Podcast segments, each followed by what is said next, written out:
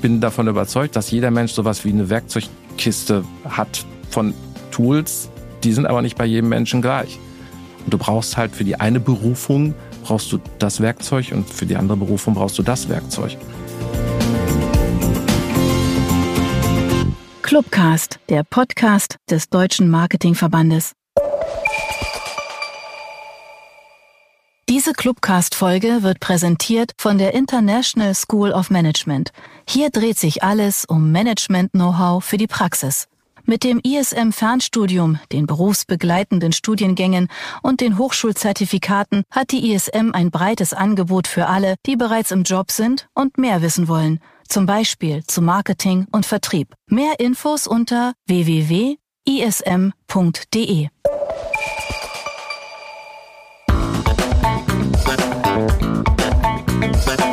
Dieser Podcast ist eine Turn 1 Produktion.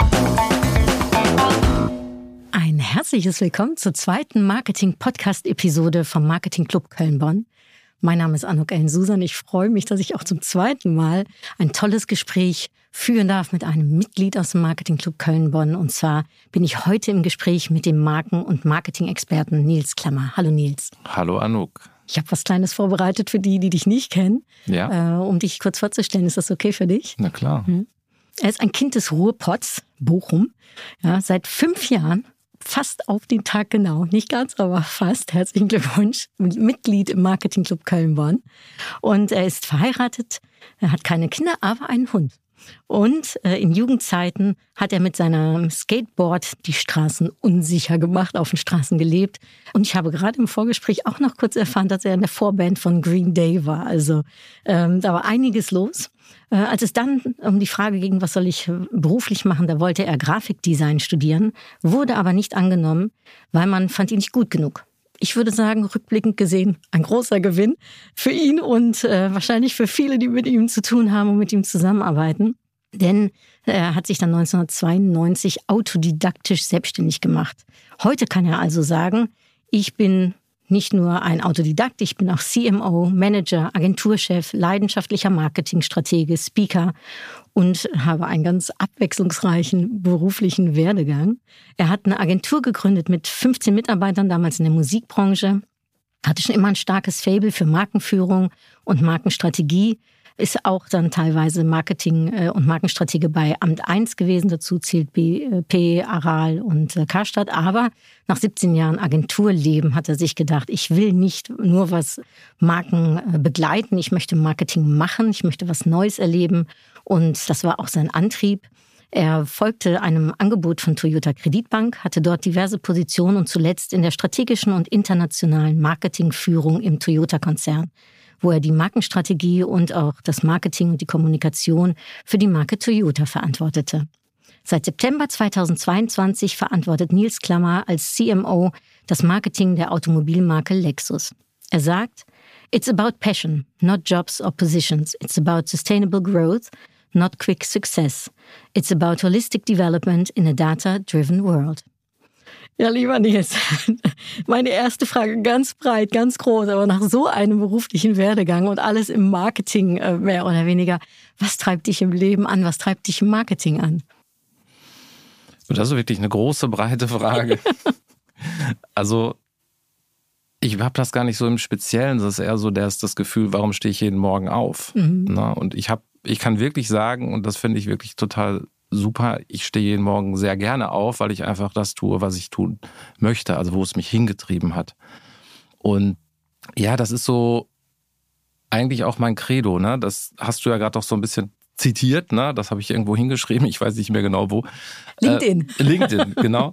Das mache ich wirklich. Also ich habe schon immer versucht, das zu tun, was ich tun möchte und geguckt, was interessiert mich und was mhm. interessiert mich auch als nächstes dass das jetzt wirklich so rückblickend nur Marketing ist, in Anführungsstrichen, ja, das ist halt so passiert.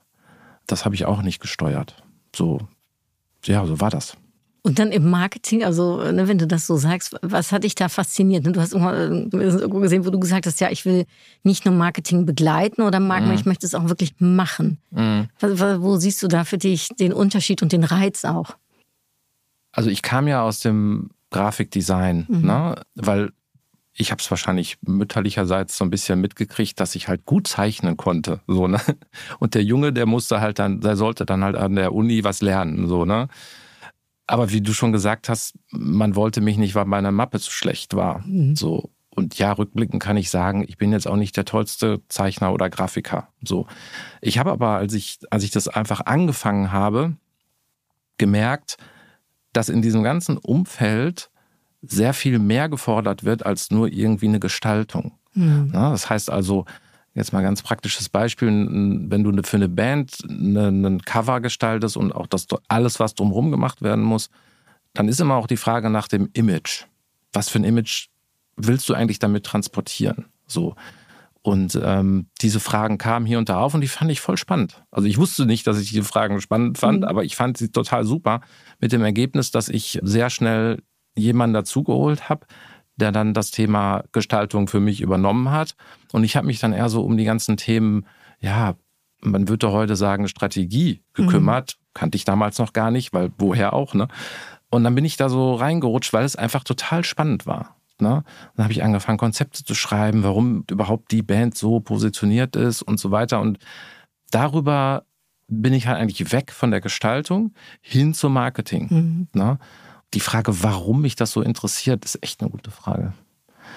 Das ist wahrscheinlich die Mischung aus auf der einen Seite, ähm, du hast eine Zielrichtung, du willst irgendwas erreichen, und auf der anderen Seite dieses Bauchgefühl, was du trotzdem dafür haben musst, weil wir sind ja keine Controller mhm. oder so, ne? sondern wir sind immer noch alle im Marketing immer ja mit der Hälfte des Bauches dabei. So, und dann kann man Sachen ausprobieren, ob die funktionieren. Man weiß es aber nicht genau. Ja, die Zahlen sagen wahrscheinlich ja, aber, ne? Und das finde ich halt das mega Spannende. Und das, das, das finde ich heute auch noch das Spannende. Mhm. Ne? Also eigentlich sagst du, man darf viel mehr noch appellieren an, an, an die Emotionen, das Bauchgefühl und äh, vielleicht auch ein bisschen Kreativität im Marketing? Ja, absolut. Also kreativ heißt ja, du bringst, du bringst zwei Dinge, die nicht zusammen gehören zusammen und mhm. kreierst etwas Neues. So, und das kann ja auch mal, wie solch ein datengetriebener Marketingangang sein und eine total kreative Idee sein, die du zusammenbringst. Weil das Marketing von heute ist ja nicht mehr das, was es vor 10, 20, 30 mhm. Jahren war. Ja, ja. So, ne? Aber trotzdem, im Kern ist es immer noch das Gleiche. Ne? Du hast eine Basis, eine wissenschaftliche Basis und du hast halt aber auch eine Gefühlsbasis. So, und daraus kreierst du was. Das ist ja so ein Spannungsfeld ne, zwischen äh, den Daten und dem, dem Gefühl, womit wahrscheinlich auch jeder, der im Marketing arbeitet, zu tun hat. Einerseits, man muss effizient sein, ne, äh, wird vom Auftraggeber oder von der Marke mhm. oder wem auch immer ja. ja. gefragt, um Resultate zu bringen. Und andererseits geht es aber auch eben, wie du schön sagst, um das Bauchgefühl, also um vielleicht das Thema Emotionen mit reinzubringen. Mhm. Was ist da stärker deines Erachtens? Oder muss es immer im Gleichklang sein? Also ich habe jetzt, glaube ich, das Glück, dass ich beides in meiner Person vereinen kann. Mhm. Ich habe auf jeden Fall eine sehr planerische, rationale Seite an mir. Ich habe aber auch eine sehr experimentelle, kreative Seite an mir. Und das passt gerade gut. Also wenn das nicht wäre, mhm. wüsste ich nicht, ob ich jetzt noch gerade das tue, was ich jetzt tue. Ne? Aber ich würde mich auf keinen Fall in diese, in, in diese Aufgabe rein zwingen lassen, weil ich wüsste, das würde mich unglücklich machen. Mhm. Also es hätte genauso gut sein können, ich wäre weiter in die Gestaltung abgedriftet oder jetzt würde ich, jetzt wo sich das Feld aufgetan hat, mehr in das Thema Daten reingehen. Ne? Das, das ist bei Toyota ja auch so. Ne? Es gibt jetzt eine ganz neue Abteilung, heißt Customer Experience. Die gab es vor zehn Jahren nicht. Mhm. Also die sich mit Datenströmen, äh, Datenanalysen, Customer Journeys be beschäftigen. Gab es ja so nicht. So und ich habe halt gemerkt, ja, diese beiden Aspekte, ne, die Marketing und die Customer Experience zusammenzubringen, das ist eigentlich das, was total spannend ist, weil, weil es aber in mir drin ist. Da habe ich jetzt gerade Glück oder wie immer du das bezeichnen willst, ne? Aber es muss passen. Mhm. Ja, das richtige Händchen. Und wenn ich dich da auch richtig verstehe, was du am Anfang gesagt hast, ich habe das gemacht, was mir gefällt und wo meine Freude hinging vielleicht auch für die, die uns zuhören, vielleicht auch noch gerade dabei sind, ihre Liebe fürs Marketing zu entdecken. Heißt das aber im Prinzip auch, schaue, welche Eigenschaften du hast und wo, dein Herz oder ne, dein, dein Sinn hingeht oder diese Sinnhaftigkeit. Also unbedingt. Ne? Ähm, ich beobachte das bei jüngeren Generationen. Gut, du hast gerade gesagt, wir haben keine Kinder, ja, das stimmt. Also aus erster Hand kann ich es nicht berichten, aber ich habe natürlich viele Menschen im Umfeld, die A, Kinder haben und B, auch Bekannte, die jünger sind. Ne? Und ich sehe da halt sehr oft einen sehr zielgerichteten Karrieregang, der genau ausgewogen auf Lebenslauf ist und so mhm. weiter. Und ich, ich finde das ganz schrecklich, wirklich, mhm. weil dabei fehlt dann der, wie soll ich sagen, der, der Wille und auch der, das Gespür dafür, was, was kann ich eigentlich? Ich bin davon überzeugt, dass jeder Mensch sowas wie eine Werkzeugkiste hat von Tools, die sind aber nicht bei jedem Menschen gleich. Und du brauchst halt für die eine Berufung brauchst du das Werkzeug und für die andere Berufung brauchst du das Werkzeug.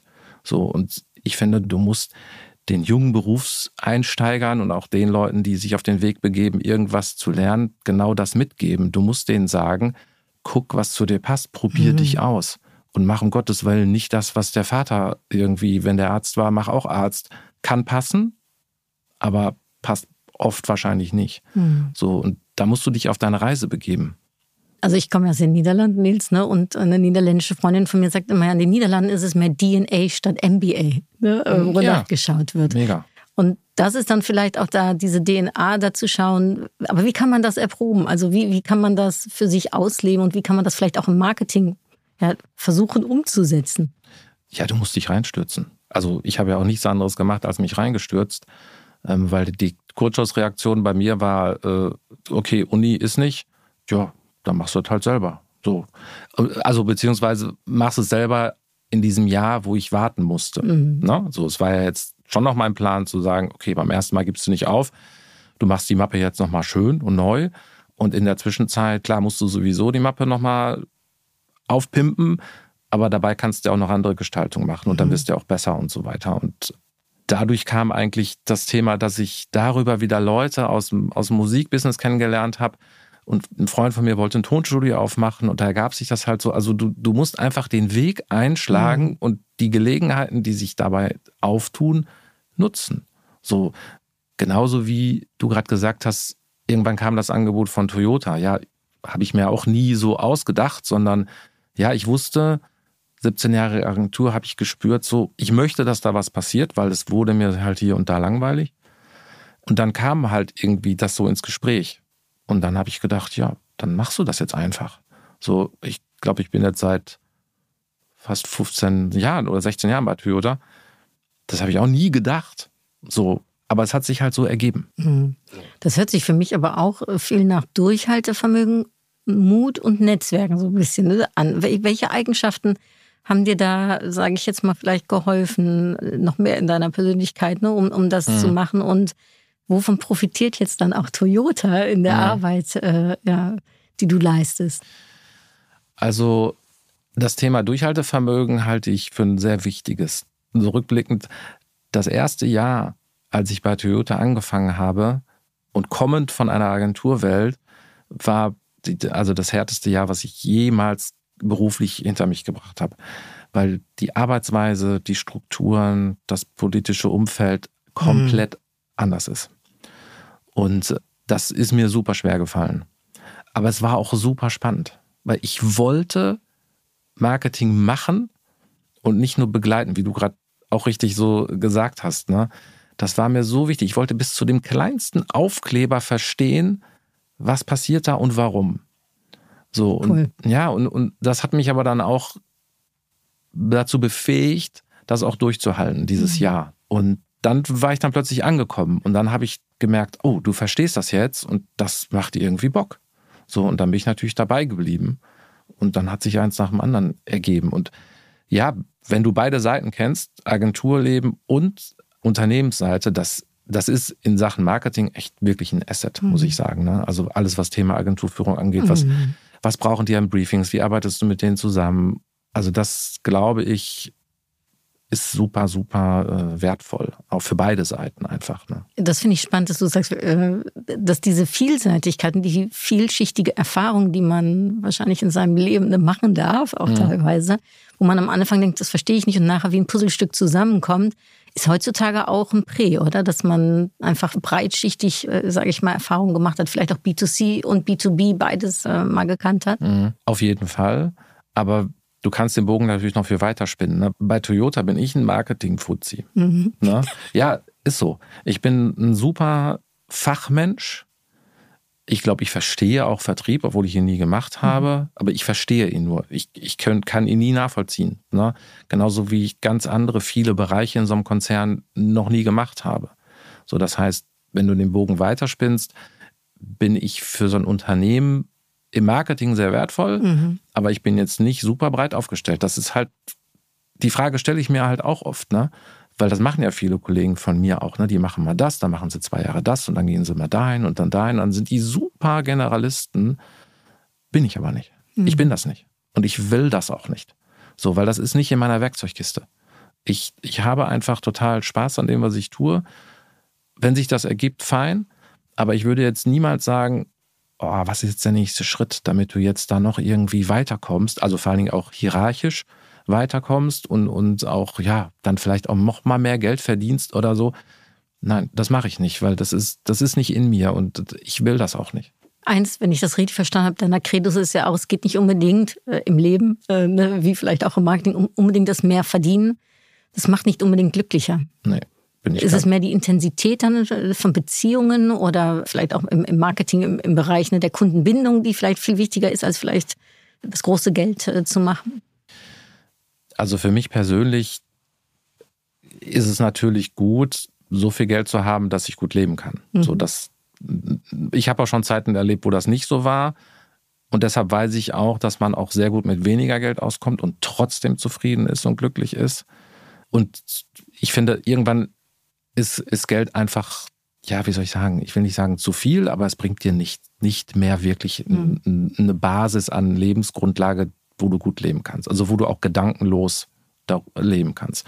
So, deshalb zählen für mich ab dem Zeitpunkt Dinge, die, ja, die, die mich bewegen, morgens aufzustehen, wo, wo ich auch, wo ich Bock habe, mich 10, 12 Stunden oder wie auch immer am Tag damit zu beschäftigen und Sachen nach vorne zu treiben, wo ich einfach merke, da, da kann ich einen Mehrwert generieren oder einen Beitrag leisten, mhm. sagen wir mal so, zu einem größeren Ganzen mit einem Team, was habe ich auch gemerkt, das macht mir unglaublich viel Spaß, mit einem Team Dinge zu rocken. Ne? Also wo, ja, wo du, wo du eine Aufgabe hast, eine Herausforderung hast, ne? wo du sagst, scheiße, wie machen wir das denn jetzt? Ne? So, keine Ahnung, 20 Prozent Budget gekürzt, ne? aber trotzdem mhm. sollst du irgendwie Kaufverträge an den Start bringen und Marke aufpolieren. Ja, wie machen wir das denn jetzt? So, dann begibst du dich da dran mit dem Team, jeder hat Ideen und dann kommt da irgendwann das raus, wo du denkst, so geil. Geil. Hätte ich nie gedacht. Und das funktioniert dann im besten Fall auch noch, ne? Manchmal auch nicht, auch fein, ne? Das ist dann echt ein richtig gutes Gefühl mhm. und das, das kannst du mit Geld nicht aufwiegen, finde ich. Mhm. Ich krieg direkt ein äh, Lächeln ins Gesicht, das ist direkt viel gut, ne? so ja, in dem Sinne. Klar. Und ich glaube, dieses vielleicht auch wertebasierte Führen, wenn ich das mal so nennen darf, ne, ja. wenn man über dein Team sprichst auch, ne, diese Wertschätzung gegenübereinander, die vielleicht dieses Gefühl, wir haben was gemeinsam geschafft, äh, ist das auch viel mehr die Tendenz in Unternehmen, vielleicht auch in Konzernen, die es braucht? Ich, ich kann dir das so pauschal nicht beantworten. Für mich mhm. ist das das Einzige, was zählt. So, mhm. weil es bringt nichts, wenn ich meine, ich bin hier der Allwissende und ich sage, wo es lang geht. Alle machen, was ich sage. Da weiß ich einfach, auch aus der Erfahrung, dass viele Menschen viele Ideen haben. So, und natürlich man nicht jede Idee einfach umsetzt, sondern die einfach in einen Topf wirft, zusammen bewertet und sich dann natürlich auch was einigt. Und ich glaube, Führung muss genau das leisten. Du musst ein Ziel vorgeben oder beziehungsweise Rahmenbedingungen mhm. geben, sagen, pass auf, das Budget, das ist das Ziel, das ist die Zeit und los. Und du musst halt das Ding so führen, dass alle ihren Beitrag leisten, aber letztendlich eine zielgerichtete Lösung daraus kommt. Mhm. Das heißt, du musst am Ende des Tages eine Entscheidung treffen, so was machen wir denn jetzt von den ganzen Ideen, die es gibt und so weiter. Ja, das musst du tun. Aber dann, wenn jeder seinen Beitrag quasi drin hat, funktioniert das auch, dass die Leute dann auch gerne folgen, weil sie haben es ja gemeinsam erarbeitet und gemeinsam entschieden. Mhm. So, und das, glaube ich, ist etwas, was du, was du brauchst, um Teams erfolgreich zu machen. Und dann ist äh, nochmal um den Bogen dann zu dem, was du eben über das Geld auch gesagt hast, ist vielleicht gar nicht so wichtig, äh, wie, wie groß das Marketingbudget ist. Ich habe gehört in einem Interview, dass du mal gesagt hast, ja, als Toyota seid ihr auf dem deutschen Markt kleiner als in anderen Ländern äh, ja. vertreten. Das heißt, das Budget ist nicht so wahnsinnig wahrscheinlich im Vergleich zu vor allem in Japan wahrscheinlich und äh, im mhm. asiatischen Bereich. Auch das spornt das an, das Team, um mit wenig viel zu schaffen. Kann das manchmal auch so ein, ich sag mal, irgendwie spannend sein? Also ich erlebe es ja jetzt bei Lexus. Da bin ich ja im Oktober letzten Jahres hin, Mhm. hingewechselt quasi. Die Marke ist kleiner, die Marke hat weniger Budget und die hat natürlich einen kleineren Marktanteil. So. Aber wenn du jetzt mal ins Team guckst, die Motivation ist, wenn nicht höher, oder auch die Identifikation ist, wenn nicht höher als bei Toyota. Das macht keinen Unterschied. Ehrlich nicht. Ist auch in meiner Erfahrung, wenn du kleine Budgets hast, musst du sehr kreativ sein, du musst sehr spitz in deiner Ausrichtung sein. Und spitz sein ist manchmal viel schwieriger als breit zu sein. Ja. Das glaube ich sofort. Und, und ich sag mal, 12 Millionen in eine TV-Kampagne zu buttern, ist einfacher, als für 300.000 Euro eine ausgefeilte Digitalkampagne zu machen. Deshalb, da, da sehe ich keinen Unterschied. Also vom, vom Ego her könnte man sagen, ja klar, ne, ist natürlich kleiner und so. Also mir geht es da gar nicht drum. Überhaupt nicht. Und du merkst am Team auch nicht, dass es da einen Unterschied gibt. Wenn wir gerade von deinem Team sprechen, ist es äh, sehr divers äh, strukturiert oder also hast auch viele neue äh, Marketing-Experten oder äh, herangehende Experten. Ja. Ja. Ist da ein Unterschied äh, noch drin zu sehen? Weil diese Sinnhaftigkeit, von der du sprichst, ne, die wird ja auch sehr auf der jüngeren Generation nochmal nachgesagt. Und ich finde, wir sind ja ähnlichen Alters.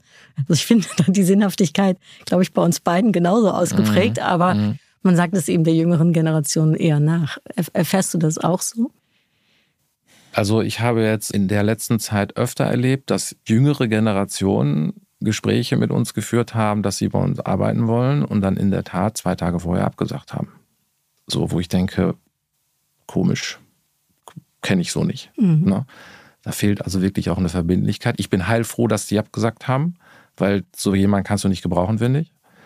Ich habe aber auch ganz, ganz viel anderes erlebt, wo junge Leute eine Identifikation an den Tag legen und wo, wo ein, ein Arbeitswille ist und ein, ein Vorantreiben Wille ist, das ist unglaublich. Also kann ich gar nicht so und so sagen, weil ich habe beides erlebt, wirklich.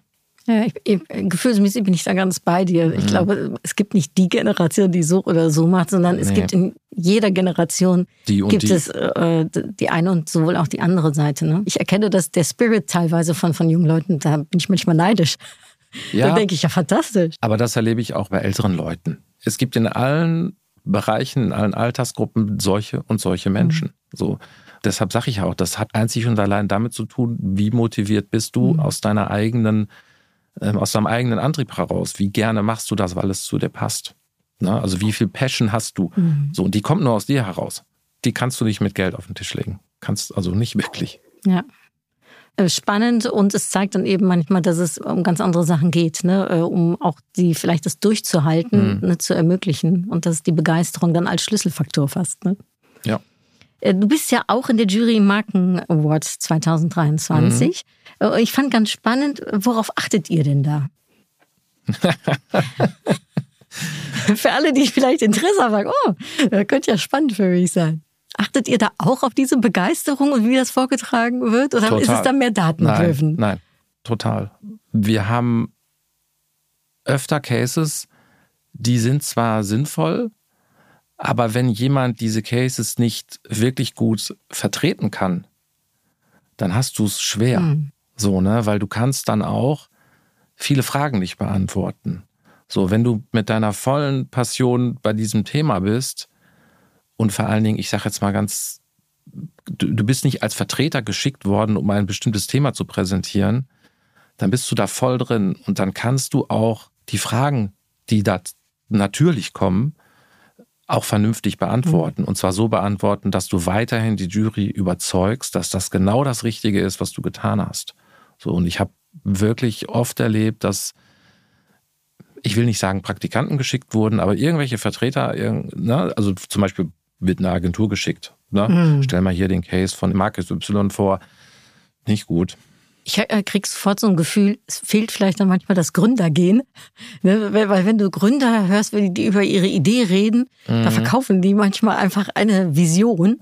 Und das ist manchmal so viel größer, als mit irgendwelchen Zahlen anzukommen. Ja, da, da ist ja wieder das Thema ja, ich will nicht sagen Bauch, weil mhm. KPIs gehören zu so einer Bewertung halt mhm. auch definitiv dazu. Wenn die KPIs fehlen, bist du eh raus, ja. Ähm, aber dieses ganze Feeling dabei, warum ist das richtig? Wen habe ich begeistert? Warum, was war überhaupt der Antrieb für, für, jetzt für den Case? Das ist schon extrem wichtig. Mhm. Ja, das ist, ich will nicht sagen, das ist ein bisschen wie bei Höhle der Löwen, aber das siehst du ja auch da. Ne? Wenn, wenn, du Menschen hast, die nicht begeisternd präsentieren. Ist also auch ein Skill, wo man sagen würde, da dürfte man Aufmerksamkeit drin schenken an Präsentationstechniken, also mal losgelöst von der Begeisterung, aber auch wie man etwas dann darstellt?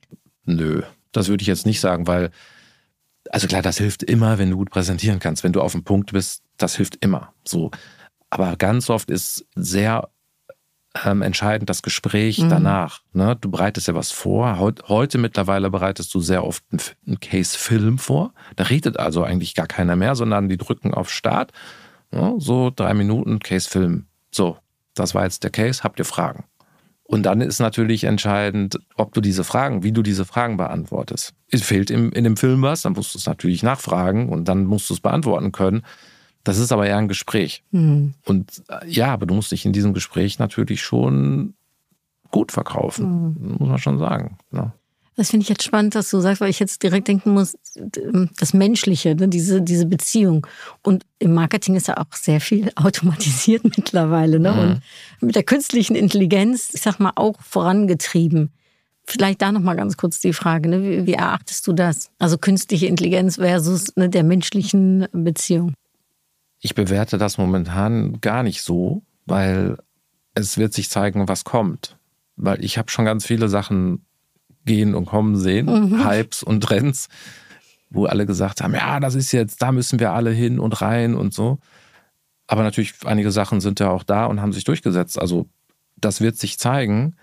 Bin ganz, ganz fest davon überzeugt, dass uns das sehr, sehr helfen wird, weil wir ganz viele Dinge nicht mehr zu Fuß machen müssen, sondern wirklich sehr einfach werden, mhm. solche Sachen.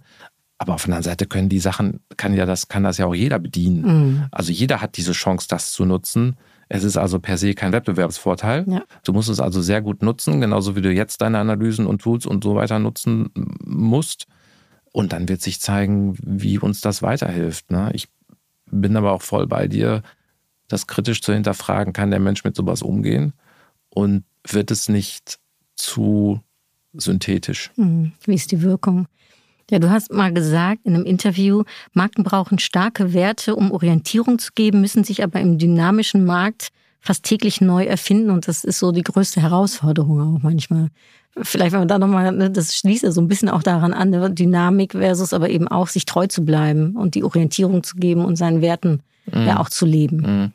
Das kommt so ein bisschen zusammen mit dem Durchhaltevermögen, mhm. wo wir vorhin drüber gesprochen haben als Marke musst du natürlich immer bei deinen Werten bleiben. Also erstens musst du die, die richtigen Werte haben. Das ist schon schwierig. Schwierig inwieweit? Ja, ja herausfordernd, mhm. ne? du, dass du deine glasklare Positionierung findest, dass die auch jeder benutzen mhm. kann. Also ich sag mal, mit deiner Strategie eine Positionierung zu definieren, das ist jetzt nicht besonders schwierig. Sie darf gelebt werden, vor allem. Ne? Ja, du musst die halt so nutzbar machen, dass deine ganzen Stakeholder, mhm. dein Team, deine Zulieferer alle genau darauf arbeiten. Das ist eine Herausforderung. Und du musst natürlich das dann so interessant halten, dass die Menschen da draußen A, eine Orientierung haben, also genau verstehen, wofür ist diese Marke, wo, wo hilft die mir, was ist mein Benefit mit dieser Marke, aber dass es auch nicht langweilig wird. Mhm. Das heißt, du musst immer wieder neue Themen finden. Ne? Ja, ist herausfordernd, ja, das ist absolut und komplex, ne? Ja, ja, und, und vor allen Dingen auch Markenarbeit ist ja auch nicht von Woche zu Woche, sondern mhm. das ist ja ein langer Atem. Genau, ein langer Atem. Und da ist meine, meine Erfahrung, liegt da die größte Herausforderung drin. Ne? Weil ich meine, ich hatte bei Toyota halt auch schon, bei, selbst bei Lexus jetzt schon mehrere Chefinnen und Chefs, mhm. Und das musst du dann erstmal schaffen, dass du diese Kontinuität in Sachen Markenführung auch durchhältst, weil natürlich jeder irgendwo andere Vorstellungen hat. Mhm. Ne? Ja, und jeder möchte ja auch gerne, ja genau, ja, jeder so. möchte auch gerne so seinen eigenen ja, Eindruck äh, oder äh, ist ja auch okay. Stempel hinterlassen. Ne? ja. was heißt Stempel? Es ist halt immer wieder auch eine neue Chance, wenn mhm. du jemand neu im Driver Seat hast. Mhm. So, ne? Bisschen Fluch und Segen ja, klar. in einem. Ja, richtig. Oh Mann, spannend. Ja, äh, Nils, wie heißt es? Freue mich auf jeden Fall, um so weiter zu verfolgen, was, was du mit Lexus alles äh, machen mhm. wirst, aber auch um weiter mit dir im Gespräch zu bleiben. Ähm, wir werden natürlich in die Shownotes auch den Link äh, zu deinem LinkedIn-Profil packen, sodass die Leute mit dir Kontakt aufnehmen können. Ja, ich könnte gerne. mir vorstellen, dass einige ganz inspiriert äh, sind von unserem Gespräch und vielleicht noch die eine oder andere Frage haben. Mhm. Dann danke ich dir recht herzlich, äh, Nils. Ich fand es sehr spannend, toll, dass du dir die Zeit genommen hast für unser Gespräch. Ja, super gerne. Und ich würde sagen, wir sehen uns beim nächsten Event beim Marketing Club Köln-Bonn. Ja, vielen Dank für die Einladung. Danke dir. Tschüss. Ciao.